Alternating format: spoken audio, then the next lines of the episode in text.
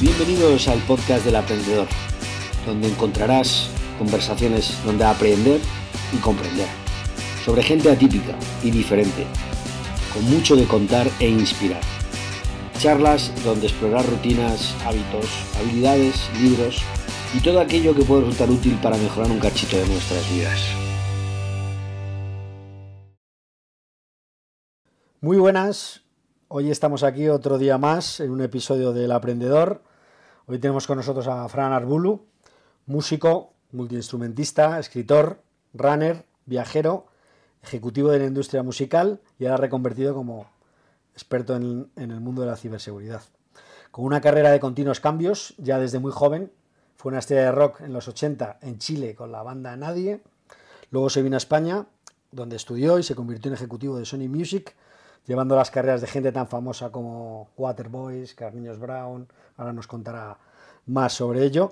Luego trabajó en Telefónica, gestionando servicios digitales de música y en la actualidad gestiona una empresa de, ciber, una empresa de ciberseguridad y es el guitarrista de la banda Mental Pie. Muy buenas, ¿qué tal Fran? ¿Cómo estás? Hola César, encantado de estar contigo. Oye Fran, decía Dorothy Parker que el aburrimiento se cura con curiosidad y la curiosidad no se cura con nada.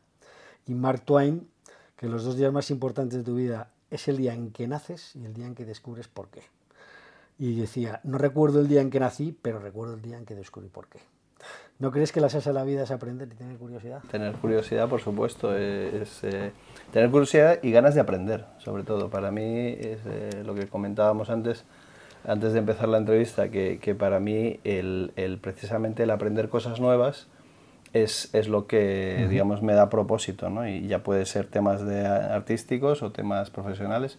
Decías de experto de ciberseguridad. La realidad es que experto no soy, lo que soy es digamos, alguien que, que, que, no le importa aprender de diferentes cosas. Entonces, uh -huh. digamos, eh, hace unos años empezamos a, a trabajar con, con, productos de ciberseguridad y, y, claro, pues al final aprendes un poco, pero sinceramente no, no me consideraría yo un experto. Bueno, pero vives de ello. Con lo mi, cual... empresa, mi empresa vende soluciones de ciberseguridad claro. y, y, efectivamente las soluciones que vendemos son muy buenas y tenemos mucha suerte con, de trabajar con, con buenos proveedores y con buenos clientes pero ya te digo que yo, yo ahí mi, mi, mi, papel, mi rol es casi más un, digamos, un facilitador. Vale.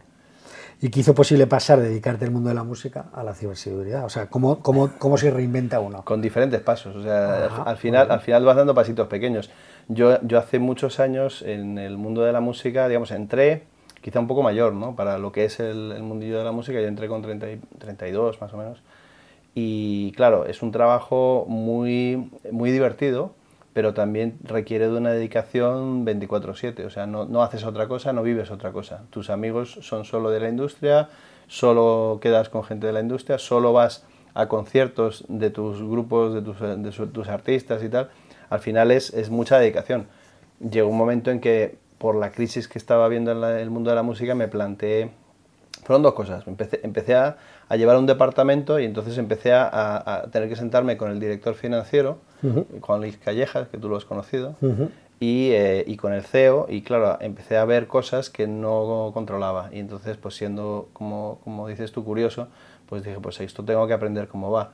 Y entonces me dio por meterme a hacer un MBA en el Instituto de Empresa. Uh -huh. Y ahí, pues claro, dándome cuenta de que la industria no iba digamos, no iba en la dirección ideal para mi carrera personal. O sea, yo veía que, que esto iba a tener unos años muy malos, luego ya, evidentemente, la industria se ha reinventado y ahora es un, vuelve a tener, digamos, otro enfoque, han, han encontrado otros nichos. Uh -huh. eh, sigue habiendo empresas de música, sí. pero, pero se han reconvertido. Yo sabía que esos años iban a ser duros y me pillaba justo en medio de los años de hacer carrera. Entonces tomé la decisión, dije, aquí va a sobrar gente en breve y voy a ser uno digo, pues mejor me busco otros pastos más verdes. Pensé, digamos, la, la, desde fuera yo vi Telefónica como una oportunidad, uh -huh. luego dentro ya, pues, eh, como, como, bien sabes, pues no, no, es oro todo lo que reluce, pero digamos que fue efectivamente un lugar de aprender, ¿no?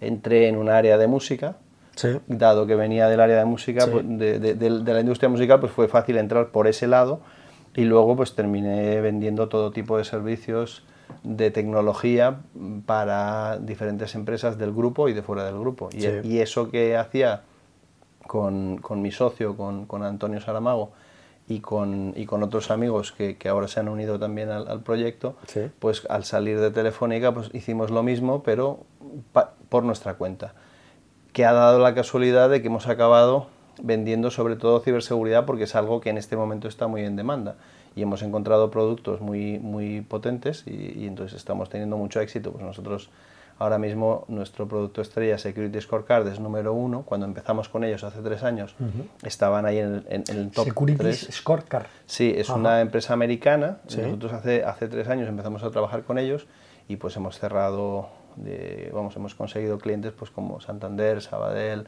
BBVA, eh, recientemente Bank Inter o TAP, eh, Inditex. O sea, tenemos clientes muy potentes eh, y es algo digamos, es un producto que, que, que, es de ciberseguridad, pero digamos nosotros no damos servicio, lo que hacemos es vender el producto y el producto ayuda al equipo o a los consultores que, que vigilan la ciberseguridad a detectar vulnerabilidades, a, ver, digamos, por dónde te entra el bicho. Entonces, ah. digamos que básicamente les proporcionamos una herramienta con la que, con la que anticiparse a un posible ataque y entonces cerrar de alguna manera pues todas las puertas y ventanas que pudieran estar mal cerradas, te las detecta y, y, poder preventivamente corregir cosas que puedan ser un riesgo antes de que pase. Ya, ya, ya, ya. ya. ¿Y qué te iba a decir yo? Y eh, digamos que de vender música a vender soluciones de seguridad, ¿hay muchas concomitancias? no, no, es, es, muy distinto. O sea, quizás mi, mi experiencia en la industria musical lo que me ayudó es la parte de venta. Yo hacía marketing, entonces tenía que hacer campañas de marketing para vender un disco a, digamos, business to consumer, o sea, vender el disco al consumidor final. Pero en el proceso tú tienes que hacer una venta interna a, tu, equipo de promoción, conseguir que tu equipo de promoción te ayude en contra de, digamos, en contra, en rivalidad con otros discos de la misma compañía.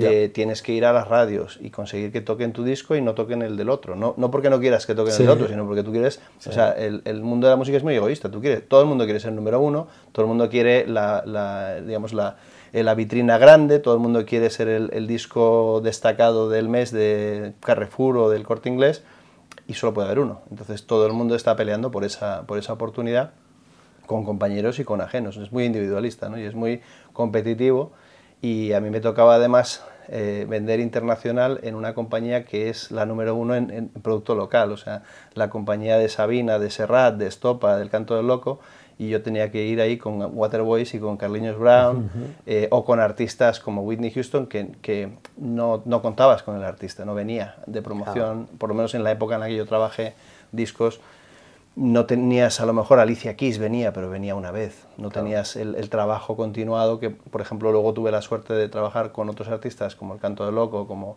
Carliños Brown, donde sí contabas con el artista y podías hacer muchas acciones. Es diferente.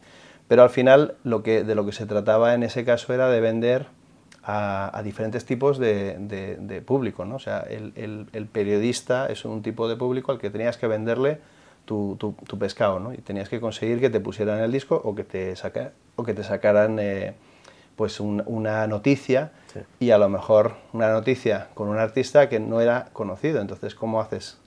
Y eso ahí pues hay que ser creativo, hay que buscarte la vida, ¿no? Ya. Y luego en ciberseguridad, un poco lo que estábamos hablando antes de, de, que la venta es completamente distinta, y ahí quería enfocarlo un poco en, en bueno, pues eh, poder contar a nuestra audiencia eh, si realmente estamos tan expuestos a un ataque donde nos puedan robar nuestros datos o, bueno, no sé, ¿qué mínimas precauciones crees que tenemos que realizar para evitar que nos roben datos? A, nivel individual, yo te diría que, por ejemplo, algo que yo hago poco, pero que recomiendo mucho, que es cambiar las claves periódicamente, eh, no tener siempre la misma clave, que no las conozca la gente. Eh, luego, pues. Eh, Las claves de todo, de tanto de tu acceso al ordenador como. Todo. Hacer mucho backup. Una cosa fundamental, las empresas y las personas que hacen backup, el día que te, te hackeen y te, y te, bloqueen tu ordenador, si tú tienes un backup del día anterior, puedes eh, borrar todo el disco duro y hacer un backup y tienes toda tu información, a lo mejor has perdido lo que has trabajado ese día. Pero, pero si tú solamente haces un backup una vez al año, y te bloquean tu ordenador o te, o te encriptan todos tus archivos personales y, y profesionales, de repente, claro, si te piden 2.000, 5.000 euros, pues los vas a tener que pagar porque o, no funcionas más o, y, claro, las, los hackers son, en ese sentido, son muy democráticos, ¿no? Si van a una empresa grande le van a cobrar mucha pasta, si van a un a una individuo, a una persona, digamos, van a, van a terminar pidiéndote algo que puedas pagar porque lo que quieren es que les pagues, nada más, no, no les da igual. Y ni siquiera es muy complicado. Yo estuve en una charla de ciberseguridad donde un, un experto, un verdadero experto, nos enseñó cómo hacer un, cómo, cómo, hacer un malware con una sola línea de código. Era súper sencillo. Simplemente hacías un ejecutable que daba una orden de buscar cualquier eh, programa de estos de compresión de, de archivos, un, WinRAR o, o un, uno de estos así sencillo, un zip, y encriptar todos los archivos que acaben en doc, en, en exe, perdón, en doc, en Excel o en, o en eh, PowerPoint, tal. Entonces te, encriptaba todos tus archivos que estaban dentro de tu ordenador con una herramienta que estaba en tu propio ordenador y le ponía una clave. Y la clave si querías desencriptar, tenías que conseguirla. Entonces, entonces era súper sencillo y, y conseguía... Pero yo, ¿cómo hacía? Yo, por ejemplo, lo hacía en mi ordenador, tú lo hacías en tu ordenador y me lo hacías a mí. lo, que, lo que mandaban era, normalmente cuando veas un PDF o un link que venga con, con, un email, no lo abras, si, si, no sabes quién, de quién es y, y hay maneras de comprobar. Tú, tú si pinchas en, en la dirección del correo cuando dice papá y pinchas en la edición y ves una ristra muy larga, claro, eh, los expertos, digamos, que hacen esto, lo que hacen es que eh, falsean la, la, dirección, entonces ponen pues que es del banco, ¿no? Dicen que es que es Bankia o que es eh, ahora CaixaBank. Y entonces tú eh, recibes un mail de CaixaBank con un logo de CaixaBank que parece que es de CaixaBank y te dice que, que entres aquí en este link para verificar tu cuenta porque si no te van a tener que bloquear. Y tú te metes en el link, en el link hay una página muy parecida a la página de CaixaBank que si no te das cuenta lo que vas a hacer es básicamente meter tu, tu, tu usuario y tu password para confirmar tu usuario y tu password y, se lo estás dando al, al, hacker. ¿no? Entonces, entonces hay que primero desconfiar. O sea, los, los, bancos no te van a mandar un mail para que hagas esto. Eh, no pinchar eh, direcciones raras ni, ni, pinchar PDFs. Te, llega a lo mejor una, un PDF, no, esta es la, la factura que, que, estaba pendiente de pago y pinchas y en realidad es un PDF falso, lo que es es un ejecutable. Y ese ejecutable te va a hacer te va a ejecutar un malware en tu ordenador, o sea, tú lo estás poniendo tú en marcha. estás poniendo en marcha. Claro. entonces este tipo de, cosas, claro, se trata de, digamos, de, desconfiar primero. O sea, cuando recibas algo raro, yo ya he conseguido que mi, mi familia y mi familia política, todo el mundo, cuando reciben una de estas, me, me, dicen, ¿esto, esto es, un, es un timo? Sí, o sea, siempre sí, pero, pero, por lo general es un timo. Hay, pasa algo de vez en cuando si te llega, efectivamente, de correos. Te llega una cosa que te dice, oye, tu envío está en tal sitio, pero ¿qué pasa? Que, que ahí sí, ellos, correos o cualquier empresa que se dirige a ti no te llama usuario ni te llama cliente, sabe tu nombre. No te llama por el nombre de tu email, te llama por tu nombre y apellidos reales, porque sabe quién eres, tiene, tiene, tiene tus datos y entonces se dirige a ti de una manera apropiada. Y puedes mirar pinchando en el, en el, eh, en el enlace. En, no, en, la dirección misma de correo puedes mirar y ver que es, que es un dominio real. y no una ristra, que suele ser una ristra larga de, de, números aleatorios para evitar que te bloqueen. Entonces, realmente, o sea, eso es una cosa, o sea, desconfiar. Otra cosa es hacer backup, eh, hacer, digamos, eh, periódicamente, yo hago todos los días. Yo aconsejo eso, tener, porque si tienes tanto las empresas como las personas, si tienen backup diario, el momento que te encripten o te, o te ataquen, puedes borrar todo y reiniciar, pierdes un día de trabajo, pero no tienes que pagar. En cambio, cuando te atacan, el, el famoso caso que... El, el, famoso caso del WannaCry, el WannaCry es, es de libro, o sea, la, la, vulnerabilidad no es una vulnerabilidad que hubiera descubierto un hacker muy listo. Es algo que detectaron los propios desarrolladores, desarrolladores de Microsoft eh, hicieron una corrección, publicaron el fallo, publicaron la corrección y tres meses después hubo cientos de miles de personas que cayeron. ¿Por qué? Principalmente cayeron muchas empresas porque tienen unos ciclos más largos para renovar. O sea, si tú en tu casa recibes una alerta de que actualices porque tienes una vulnerabilidad, lo puedes hacer en ese momento. Pero a lo mejor el departamento de informática de una empresa grande, pues tienen procesos y cosas y entonces esto dice, bueno, esto ya lo haremos en el próximo, en la revisión que toca dentro de seis meses.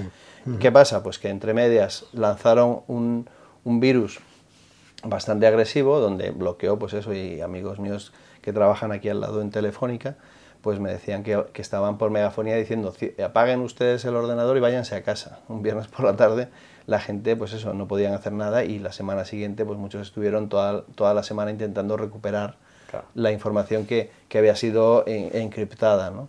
Entonces, claro, esto, aparte de suponer pérdidas millonarias para empresas, eh, por ejemplo, hay quien dice, yo he oído teorías de que esto era eh, gente que, que que había comprado Bitcoin y como el, como el ransomware había que pagarlo en Bitcoin, pues hizo subir el, el valor del Bitcoin y fue una, fue una, una, manera de especular.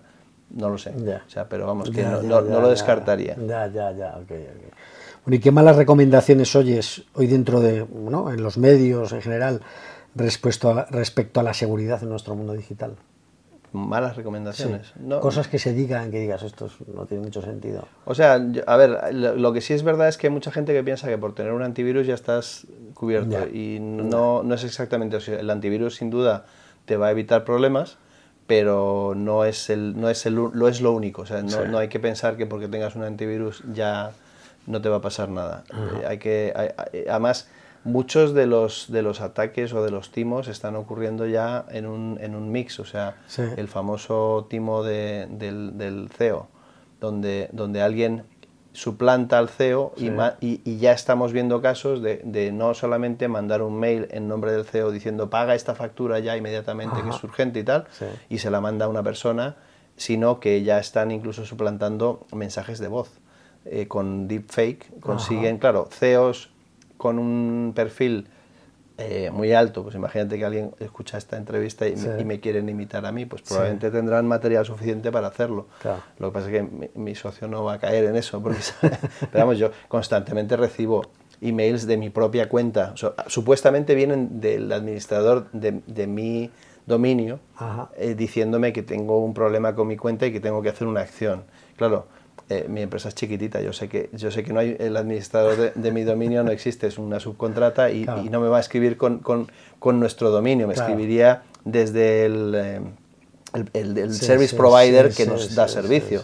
Con lo cual, digamos, yo tengo claro que eso no es nadie de mi organización, pero claro, en una organización grande recibes un mail que pone administrador arroba y tu dominio final y se, y se creen que es alguien de, y dice, ah, pues mira, tengo que hacer no sé qué y, lo hacen. Entonces te puedes, te pueden, claro, entonces eh, al final es eso, desconfiar mucho y, tomar prevención. Claro.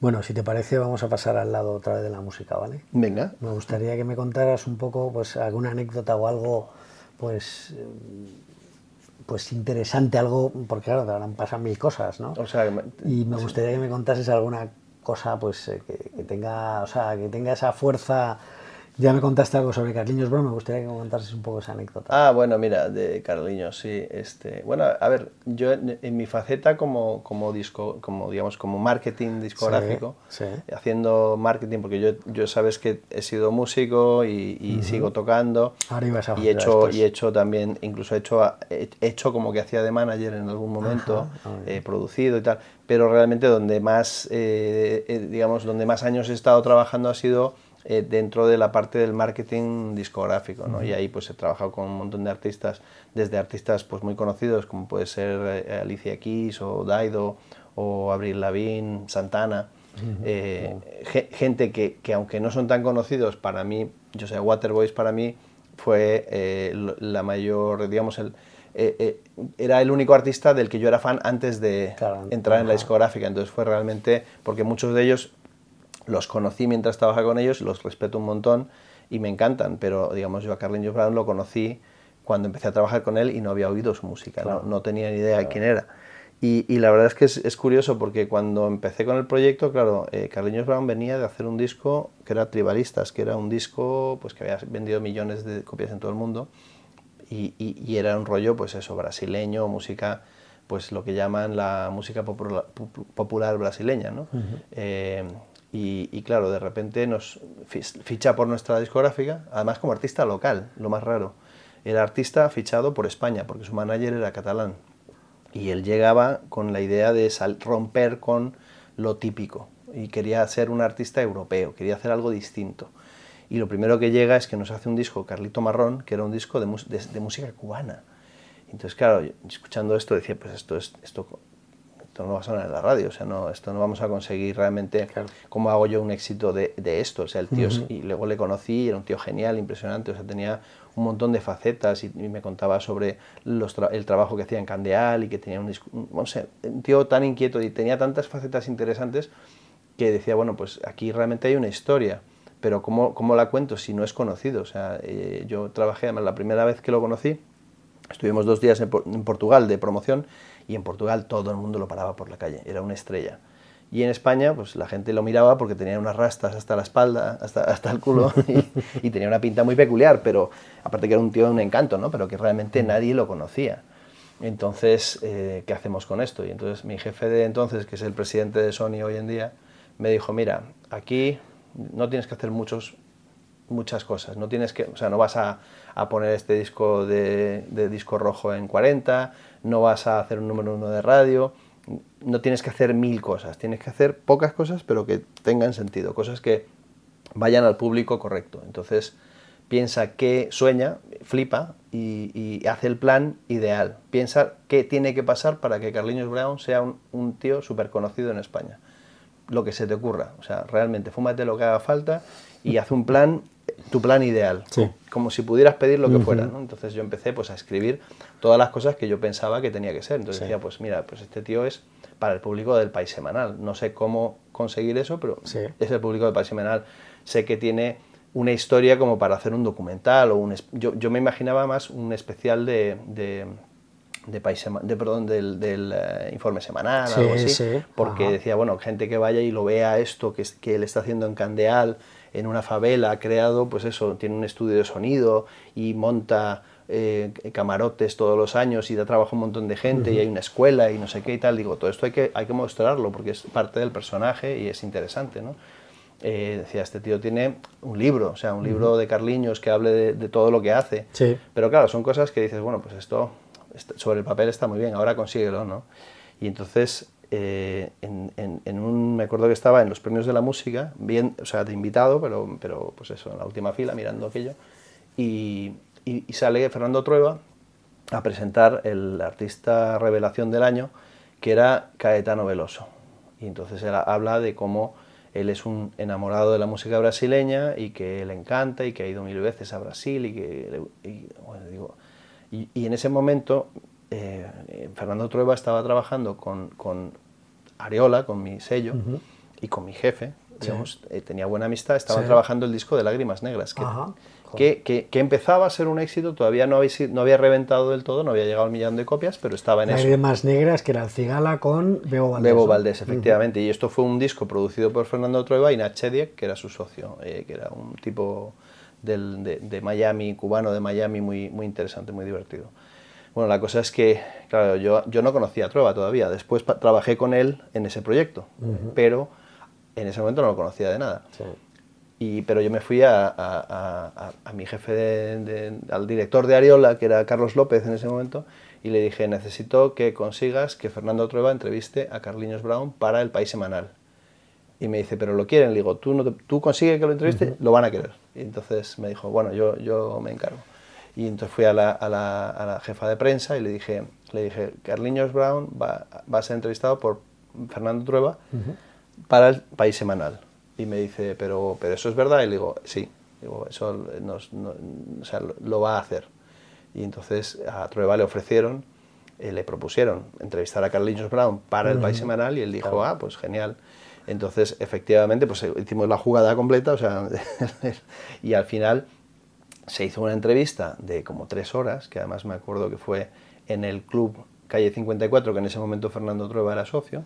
Y estábamos en la calle eh, en, eh, Madrid, ¿no? sí, en, eh, ¿cómo se, llama? La calle Paseo de La Habana. Paseo de La Habana, efectivamente. Sí, ahí, ahí mismo. Sí, sí, sí. Y entonces, claro, en el club, además habíamos quedado con todo el mundo, era, era el final del, del día de promoción, la entrevista se suponía que iba a ser una hora, y estaba toda la plana mayor del sello para cenar con Carliños y con Trueba después de la entrevista y estuvimos tres horas esperando porque se alargó muchísimo. Pero de esa entrevista, aparte del artículo del País Semanal, salió el hecho de que Carliños y, y, Trueba se conocieron y ahí Trueba le quedó la semilla plantada de algo que luego fue la película del Milagro de Candeal, y que fue que años después, porque además Trueba quería hacer algo con Carliños porque veía que había algo para contar esa historia, y un día hablando con Bebo, Bebo le dijo, yo siempre he querido ir a Cuba. Entonces dijo, ya está, esta es la historia. Bebo va a Cuba y Carliños le enseña. Eh, le enseña, perdón, o sea, Bebo va a, Brasil, a, Candeal, claro. Y Carliños le enseña a Candeal. Y juntos descubren y, hablan y tal. Y esa era la película. Y de esa película, además, luego se hizo un libro. Eh, luego un libro de otro, no me acuerdo del autor, pero era, también, creo que el mismo. Alguien de Carlos del Amo, creo que hizo el, un libro. y al final, pues claro, de las cosas que habíamos planteado, pues eh, yo creo que, que, se hizo casi todo, incluso no, no, en esa gira, pero un año después o dos años después terminó habiendo, eh, que yo había pensado, una, algo, hacer algo en plan carnaval con Carliños y alguna marca de bebida. Y, terminó viendo, eso ya no fue cosa, o sea, ah, no, fue cosa no, fue cosa mía, pero digamos que estaba en el plan, o sea, lo, que finalmente ocurrió de Carliños haciendo un, un, carnaval en mitad de Madrid eh, patrocinado por una bebida, eso estaba en el plan. O sea, era una de las flipadas que habíamos tenido, que había que intentar conseguir, que evidentemente en estas cosas eh, no, es, no es una persona, sino es un equipo, y al final, pero realmente, o sea, al final de lo que se trata yo creo que es eso, el si lo, si lo puedes... Si lo puedes imaginar eh, y, lo, y, lo, pones en un plan, por ridículo o absurdo que parezca, a lo mejor puede ocurrir. Si no tienes el objetivo, no, no lo planteas, Total. es mucho más difícil llegar a un sitio si no sabes dónde quieres ir. Entonces, para mí eso fue un poco una lección de vida porque, porque realmente mm, lo puse todo en el plan, pero nunca en mi vida pensé que todo se iba a cumplir. Eh, luego no vendimos gran cosa de ese disco, pero Carliños llegó a ser una personalidad, llegó a ser un tipo muy conocido, que era el objetivo, y con los siguientes discos sí que llegó a vender bastante. Ajá. De todas las maneras es que yo, por ejemplo, te conozco hace años y viendo cómo eres, en lo que estás contando en cuanto al plan, ¿no? el, proyecto que hicisteis para Carliños Brown, yo siempre te he visto una persona muy vitalista, muy optimista, ¿no? Y me gustaría saber qué haces para mantener viva esa llama, qué haces para pues hay días y días, pero, pero bueno, no sé, yo creo, yo creo que, que sobre todo, eh, yo me considero muy afortunado, lo primero. Sí. O sea, eh, eh, vivo una vida privilegiada porque he nacido en, en, en, un, en, un, lugar del mundo donde tienes oportunidades y, y, y, no, y, digamos, y además he tenido la gran suerte de tener una familia que me ha apoyado en, en todos mis proyectos, con lo cual por ahí gran suerte, ¿no? Y aparte estoy sano. Entonces, de, ahí, pues oye, te levantas y te puede doler aquí, te puede doler allá, puedes tener un poco de sueño, pero mira, oye, el día que tengo por delante, pues suele ser un día muy completo. Me gusta mucho hacer cosas distintas luego. O sea, el, el hecho de hacer esta entrevista, y que no sea solo trabajo, y también, pues eso, luego irme a tocar con, con el grupo, y entonces, pues me tomo igual de en serio el tocar unas canciones con la banda que lo que me puedo tomar una reunión de trabajo y si quedo con mi hija, pues para mí eso es igual de importante que, que un compromiso profesional. O sea, es, son todo, o sea, eh, intentar que, que, el día no sea solo una cosa y no, y no meterte como en una zanja desde la que no puedes ver nada. Y luego es eso, o sea, eh, yo creo que, no sé, siempre he sido positivo. Y el día que me levanto y no me siento positivo, pues intento darle la vuelta como sea, no sé. ¿Y qué te motiva y por qué? Eh, principalmente, no sé, yo, yo, yo, es que creo que la felicidad no es un estado absoluto, sino es disfrutar del momento. Entonces, eh, el disfrutar de las pequeñas cosas. Y puede ser una canción en la radio, puede ser un día de sol, puede ser un paseo por el campo.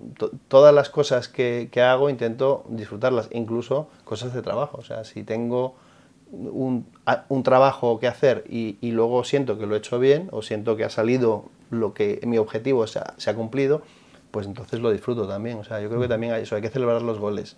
Y, hay que, y, hay que, y luego la compañía, o sea, el, el, rodearte de gente que sea como tú. Yo ahora mismo, pues con la gente con la que trabajo tengo muy buena relación, mi socio es un, tío, pues eso, eh, genial, súper respetuoso, con el que me llevo fenomenal desde hace años, trabajé, trabajé con él en Telefónica, tú lo conoces, y, y, llevamos años trabajando y la verdad es que, pues claro, es una, una gozada trabajar con gente con la que te llevas bien. Entonces, pues no me puedo quejar de nada, la verdad. Claro. Oye, ¿y cómo te ha ayudado un fracaso o lo que pareció un fracaso a triunfar después? O sea, ¿cuál es el mejor fracaso que has tenido? Uf, eh, he tenido muchos.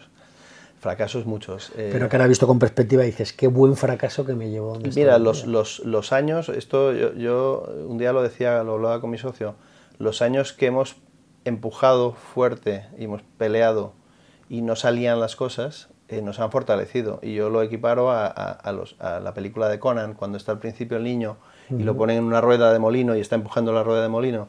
Para cuando le sueltan de la rueda de molino está cuadrado, se, ha puesto fuerte. Entonces nosotros llevamos años haciéndonos fuertes.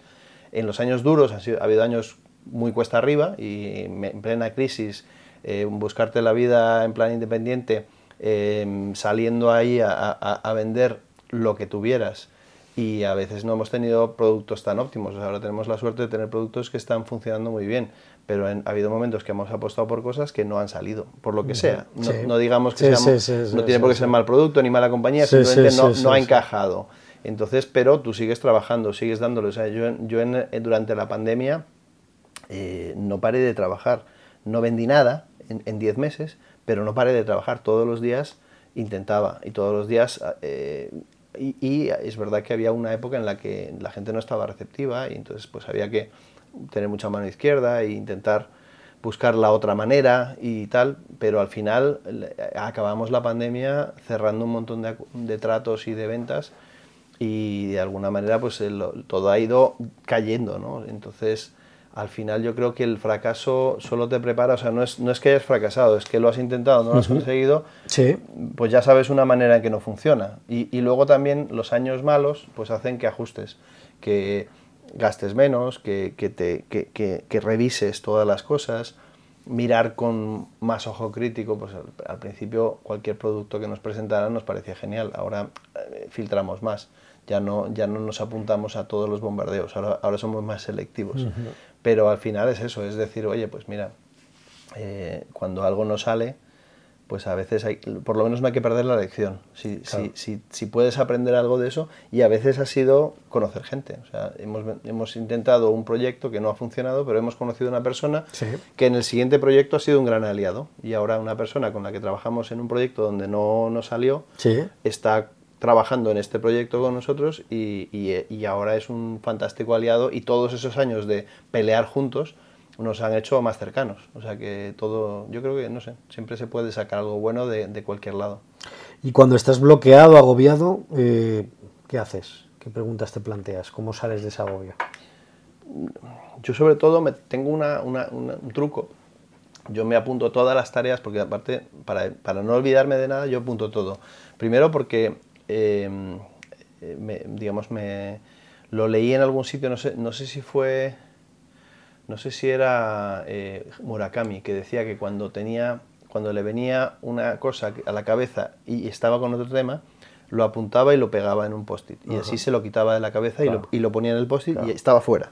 Y, se y seguía con lo que estaba. Entonces yo cuando estoy trabajando en algo y me acuerdo de que tengo que hacer alguna cosa, que puede ser una cosa de trabajo o una cosa personal, lo apunto y me olvido. Entonces, cuando, cuando tienes estos días de bloqueo donde te levantas y, no tienes ganas de hacer nada o no, o no, sabes por dónde empezar porque tienes demasiadas cosas, cojo la lista y empiezo a revisar. Y entonces digo, venga, empiezo por esta tarea y luego esta y luego esta. Y a veces, pues empezar con tareas sencillas, que son rápidas, que te las quitas de encima, es una buena manera de, de calentar y, y, va saliendo. Y, y, muchas veces algo tan tonto como fregar los platos. El, el, el, coger y decir, venga, eh, eh, cenas, dejas todo ahí por la mañana, pues tomas un café y, estás como medio todavía groggy, todavía dormido. Venga, frego los platos y ya como que para cuando termino de fregar los platos ya estoy un poquito activado. Y entonces ya me puedo poner con cosas. Pero sobre todo es eso, a veces es parar el balón y decir, bueno, ¿qué, qué qué tengo que hacer o qué, qué, es más importante. Porque muchos días es, a primera hora es tareas fáciles que me las quito de encima rápidamente. Luego es, venga, pues eh, a lo mejor de 10 a 1 es cosas importantes. ¿Qué, qué, qué voy, a, qué voy a hacer hoy que sea importante? Y, y, y, revisar de todos los pendientes y a lo mejor coger y decir, venga, voy a hacer esta tarea que es importante y que a lo mejor lo, me va a llevar tres horas, pero lo voy a hacer. Y, y luego ya, pues a lo mejor después de comer, dejarte cosas sencillas, pues llamadas, de, devolver la llamada, de cosas que... Entonces, pero sobre todo, eh, mi día es muy activo. No, no, no, tengo así, no tengo eso de aburrirme, no, no sé lo que es. No sé lo que es. Porque si, si no tengo algo que hacer de urgente, a lo mejor me pongo con algo que, que, no es urgente, pero que digo, pues voy a, voy a ponerme a revisar no sé qué, o, a, a, a, revisar una presentación.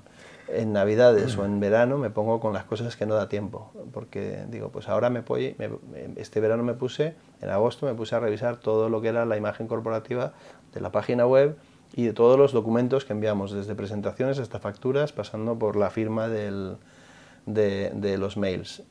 Revisarlo todo, o sea, hacerlo todo nuevo, con, un, con una, un diseñador, amigo. Pero vamos, que entonces, pues eso, entonces pues vuelvo de vacaciones y tengo todo nuevito, todo. Eh, entonces eso también mola. Y a veces hay que buscar esos huecos para las cosas que... O, o, directamente decir, oye, vamos a, a, contratar una empresa para que nos haga comunicación o, mirar opciones para acelerar las ventas eh, y, y, luego escuchar a gente que te viene y te propone y, a lo mejor pues después de unos meses dices, oye, pues voy a contratar a esta empresa que me, que me propuso tal cosa y que a lo mejor nos viene bien ahora para, para acelerar o para, o para mejorar algún proceso. Ya, ya, ya, ya. Oye, Fran, ¿y qué te hubiera gustado que te hubieran recomendado cuando empezaste pues, en este trabajo, por ejemplo? Uf. O sea... bueno, sobre todo yo creo que, que, el que acomete cualquier tipo de emprendimiento tiene que estar preparado para... Eh, no, digamos, tienes que ser muy resiliente a la, a la frustración, porque al principio cuesta, eh, no tienes Mm, digamos, o sea, tienes, tienes ayuda, pues oye, estamos, tengo mi socio y tal, pero al final, cuando estás en una empresa grande, pues si necesitas cualquier cosa, pues hay un departamento que te lo proporciona. Aquí es todo con estas manitas, o sea, todo lo tienes que hacer tú. A veces luego lo puedes subcontratar en un momento dado y tal, pero incluso cuando subcontratas tienes que buscar a quién subcontratar y tienes que eh, dirigir lo que quieres que se haga. No puedes simplemente dejarlo ahí y te vas. Entonces sí, yo creo que lo más importante a la hora de, acometer cualquier tipo de emprendimiento es eso, que hay que ser muy, muy resistente a la frustración y, tener, tenerte paciencia. Ya. Que, que, habrá días mejores y peores. Eso, tenerte paciencia. Claro, sí, no, no, no, debes de ser un jefe muy duro contigo mismo. y alguien que tiene 20 años y quiere hacerse un poco la ruta que tú has hecho, ¿qué no le recomendarías? Uf, eh, yo creo que una de las cosas que yo no hice bien quizás es quedarme demasiado tiempo en un trabajo que, que ya no, en el que ya no aprendía más. O sea, eh, mi primer trabajo estaba demasiado cómodo y eso hizo que me quedara más tiempo del necesario. O sea, que a lo mejor yo estuve ocho años en, en Telemadrid y, y en un trabajo donde mi evolución a lo mejor los primeros dos, tres años fue muy rápida y luego ya es un ciclo y es todos los años lo mismo. Entonces quizás ahí me tendría que haber movido antes pero en ese momento pues tenía una función alimenticia y, me venía muy bien a nivel familiar porque era, me permitía tener tiempo con mi hija, etcétera. Entonces, claro, quizás pues tuvo hubo una razón para hacerlo. Llegó un momento en que ya no le vi sentido y, entonces empecé a, cambiar de trabajo y, entonces quizás eso, lo único que, haría distinto sería... Y luego pues que, que, que, a lo mejor la carrera que estudié pues no, no, no es lo que yo esperaba que fuera y, y tampoco es... ¿Qué estudiaste? Yo estudié comunicación, audiovisual. Pero luego tengo compañeros de clase que han terminado de directores de cine, o sea que en realidad yo lo que pasa es que tomé un camino distinto y que a lo mejor si, hubiera, si ahora estuviera haciendo cine pues tendría todo el sentido del mundo.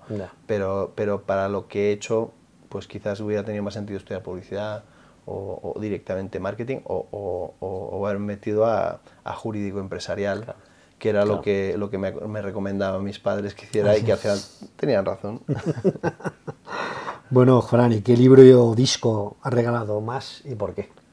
Mm, yo creo que el, el, el, libro que más he regalado ha sido el de, el de Come Rezama, eh, porque hubo una época en la que tenía muchas amigas que se estaban separando. Y entonces me pareció que era un muy buen libro para una mujer que se acaba de separar porque tiene ese, tiene ese punto, ¿no? Y, creo que lo puede, o sea, que, le aporta, a un hombre también le aporta quizás para entender a esa, mujer que se acaba de separar, pero yo creo que es un, es un libro, pues eso, que, tiene, que, ayuda, que ayuda a una persona que está pasando por un momento de transición. Ahora, el libro que, más veces he leído yo creo que ha sido El Principito. Ah. Y cada vez que lo leo le saco algo nuevo. Qué bueno. ¿Y disco? Disco, muy buena pregunta. Eh, no sé no sé cuál. Yo, yo seguramente el que más he regalado ha sido alguno de los míos, probablemente el de Alicia Keys o el de Dido, porque en ese momento eh, tenía muchos y, y mucha gente. Dicho primero, perdona? Alicia Keys. Alicia Keys. El primero de Alicia Keys. El Alicia Keys, sí. Yo creo que fue. Y, y, luego me encantó uno que se llama The Electric Soft Parade, que, que, para mí es un discazo y, y, no vendimos mucho, pero, pero los tíos llegaron a Benicassim y todo. Ajá. Y, y, ese disco, curiosamente, lo regalé a mucha gente y yo no lo tengo porque no me quedé con una copia. Ah, mira. tengo el vinilo, pero, pero no, el CD no, ya, no, ya, lo tengo.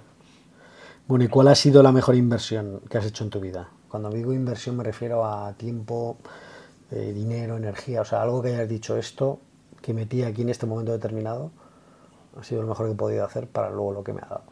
Pues en la carrera, ¿no? Por ejemplo. Sí, no, para mí quizás el, el MBA, el, el Instituto ¿Sí? de Empresa, me dio, pero no solamente ya por lo que aprendes, sino te cambia un poco la manera de ver la empresa. Como, o sea, el mundo de la empresa, antes de entrar, yo había trabajado en marketing, había estado en empresas, entendía un poco, pero el, el, el ver la empresa como un todo y ver qué hace cada parte, entender mejor cómo funciona, eso me ha servido para, en mi trayectoria posterior y sobre todo ahora que, que me toca, digamos, eh, de alguna manera dirigir una empresa, el, el, el entender cómo funciona todo eh, y qué hace falta, digamos, para, para que una empresa funcione, sí.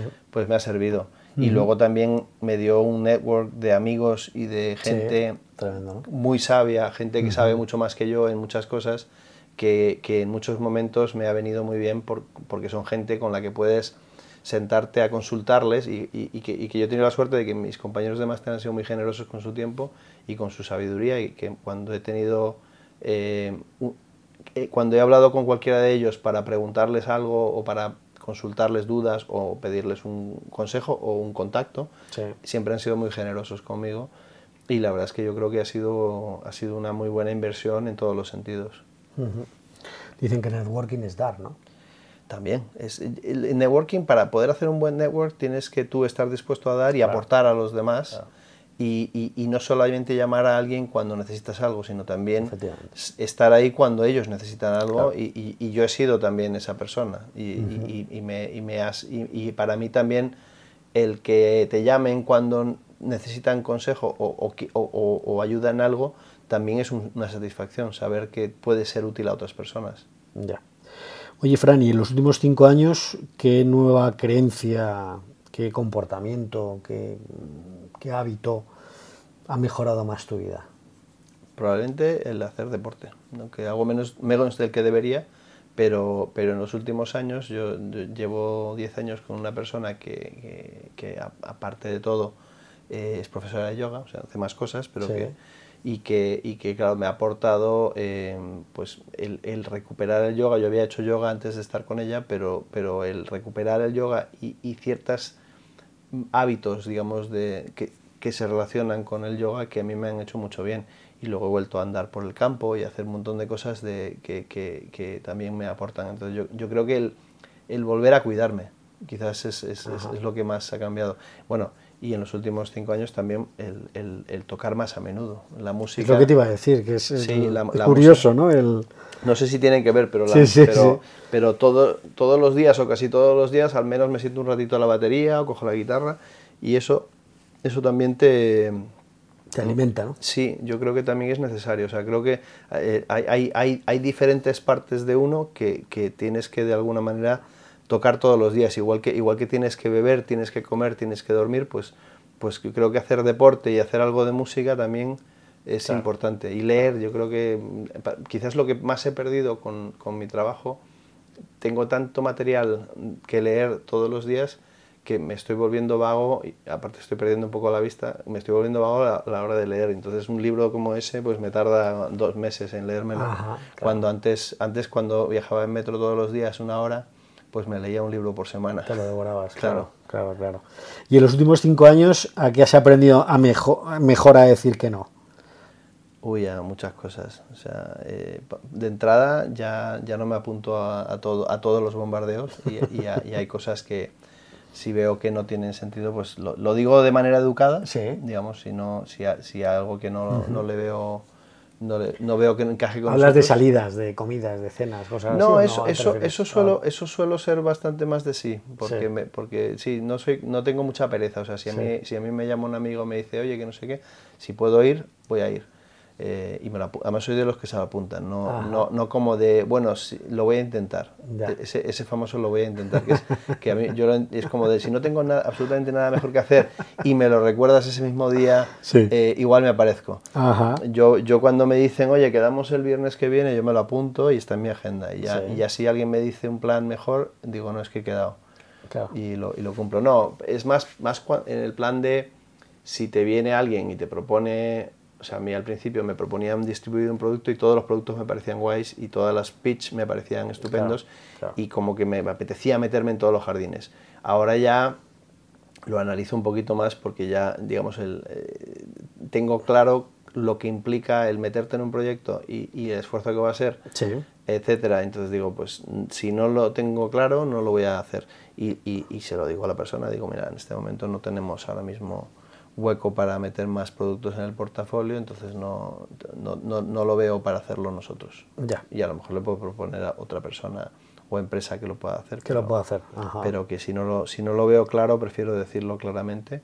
Lo mismo que al revés. Si, si alguien me, me, me, propone una opción de algo, digo, bueno, pues cuéntamelo y, y, lo escucho. Y si, y si nos encaja, pues igual lo hacemos. Pero si vemos que no tiene para nosotros mucho sentido, pues, eh, pues prefiero decir que no amablemente a, decir que sí, poner el logo en la página y luego no hacer nada. Ya, ya te entiendo. Ya. Bueno, Fran, y bueno, después de un poco de lo que hemos hablado un poco de tu vida profesional, tu vida personal, eh, si fueras, eh, o sea, ¿a, ¿a quién propondrías tú como un potencial entrevistado de este podcast? ¿A quién te gustaría escuchar ser entrevistado? No, yo, te propondría a mi socio, me parece que es ¿Ah, un tío súper interesante, que ha hecho un montón de cosas y, que, que, aparte de lo que hacemos juntos... ¿Qué se llama Antonio? Antonio Salamago, que él, es mi socio, ahora mismo él está dedicado, digamos, en, tiempo marginal, porque él tiene, tiene ahora mismo un, puesto importante en Indra, pero digamos que sigue siendo un silent partner de, de la empresa eh, y ojalá algún día retorne, pero, pero de momento pues él tiene un proyecto que, que, que, que, que acometió hace unos años con Indra y que, y que además le está yendo muy bien, o sea, el, tío es un crack, pero bueno, que ha viajado, ha estado en, en Brasil abriendo oficina y tal, y creo que tiene cosas que contar. Y, y, digamos, lo, lo, bueno de Antonio es que eh, a mí me sirve, es un poco como un consejero, es una, una persona que como no está en el día a día, nos juntamos de vez en cuando y, y, hablamos los temas que tenemos, digamos, pendientes o temas eh, que tenemos sobre la mesa. Y él me da un punto de vista eh, del que no está en el día a día que puede servir eh, muchas veces para, para, digamos, para reenfocar. Y luego pues él tiene una visión política que yo nunca he tenido. Yo soy, yo soy un yo soy alguien que hace las cosas, pero no estoy tan pendiente a lo mejor de la política como él. él, él, se maneja mucho mejor en ese ámbito y, para muchas cosas pues, eh, puede ser eh, digamos, la persona que pueda eh, encontrar la manera de llegar a un punto de encuentro con otra empresa, con otras personas, que a mí a lo mejor a veces me falla. Bueno, y después de esta charla que hemos mantenido, ¿qué, qué has aprendido con H en la entrevista? ¿Sabes lo que es aprender? Ah, no. Aprender, o sea, ah, uno aprende algo, pero uno se lleva algo, ah, se, se, coge algo en este ratito. No que te venga aquí a la cabeza. A, mí, sinceramente, o sea, lo que me, ha gustado el cómo lo has enfocado porque me ha hecho darme cuenta de cosas que a lo mejor no, no, era consciente de cosas que he hecho, de, digamos, de, de por qué las hago.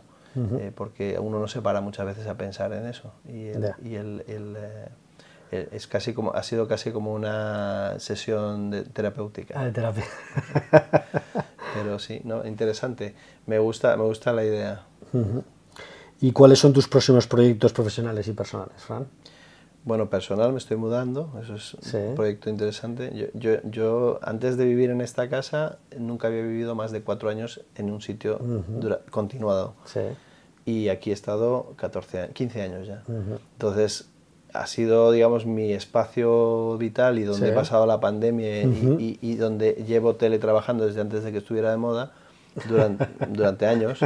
Y, entonces, por un lado, lo voy a echar de menos y por otro lado, me, me, hace mucha ilusión ir a un espacio más grande donde voy a tener la posibilidad de, que, de que mi salón y mi despacho no sean en el mismo sitio. Claro. Ajá. Y por otro lado, eh, este, por otro lado, pues habrá que amoldarse, ¿no? Y, y será una nueva y a efectos de tu, de tu grupo, ¿no? De, de tu, ah, bueno, tenemos...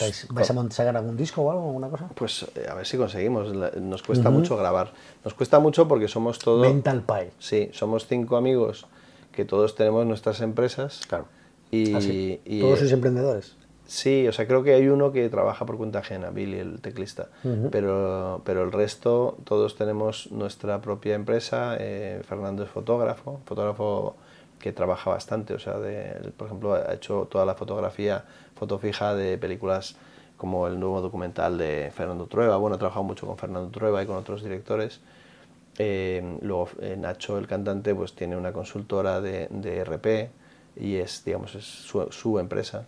Eh, caso de Conrado, es, Conrado es consultor de, pues que hace consultoría de tecnología para la Unión Europea y tal. O sea, son todo gente que, que trabaja y viaja mucho y entonces pues al final el problema que tenemos es juntarnos. Ah, claro. Entonces todas las semanas intentamos ensayar, pero ya para grabar un disco está complicado.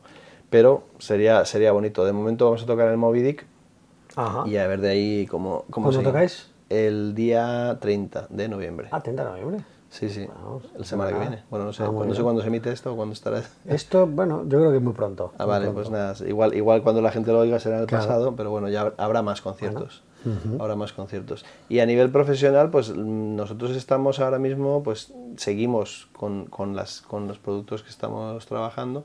Acabamos de fichar un nuevo producto interesante de, de antifraude que tiene buena pinta. Y, estamos intentando también lanzar en España una, una solución, digamos, una plataforma de sostenibilidad para, para hacer, digamos, reporting y, y, optimización de sostenibilidad para empresas que, es algo que me, que me, parece interesante. No tiene que ver con la ciberseguridad, pero pienso que, que puede ser algo que en el futuro también sea muy importante, el tema de la sostenibilidad y el ahorro de energía. Vale, vale, vale. Bueno, ¿y algo más que quieras tratar o que desees añadir y que nos hayamos dejado en el tintero? ¿Algo que creas que sea interesante saber? ¿De mí? Sí, de ti. Bueno, lo, de runner, que, que, ahora ya no puedo correr porque me, he lesionado la ah, rodilla, pero bueno, volveremos a la bici. Y viajero, ¿no? Viajero, Hemos de tu lado viajero, porque viajero. Tú, tienes una, una, ristra de viajes importante, ¿no? Sí, no, mi, mi, mayor problema es que voy siempre a los mismos sitios, porque, ah. pero, pero, o sea, repito mucho. Latinoamérica te lo conoces enterito, ¿no? No te creas, eh, yo he viajado muchas veces a Perú, a Chile y a, y a México, por ejemplo, sí. eh, unas cuantas por trabajo a Brasil, pero por ejemplo no he estado en Colombia nunca, no he estado nunca en Uruguay, entonces eh, me faltan países. O sea, lo que te digo es que yo, muchos de los viajes que he hecho, los he hecho yo solo primero, luego los he hecho con mi hija, luego los he hecho con mi novia.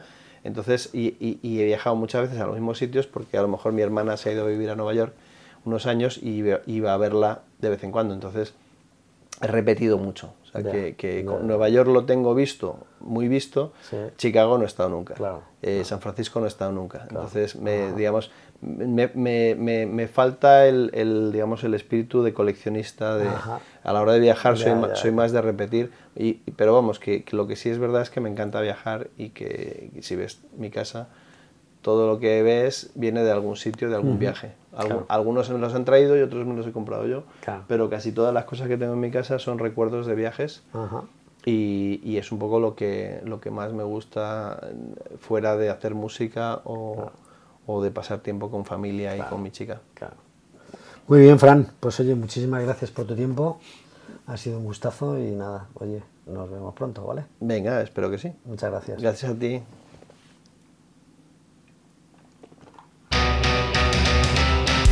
Recuerda que puedes suscribirte en elaprendedor.com para no perderte ningún capítulo.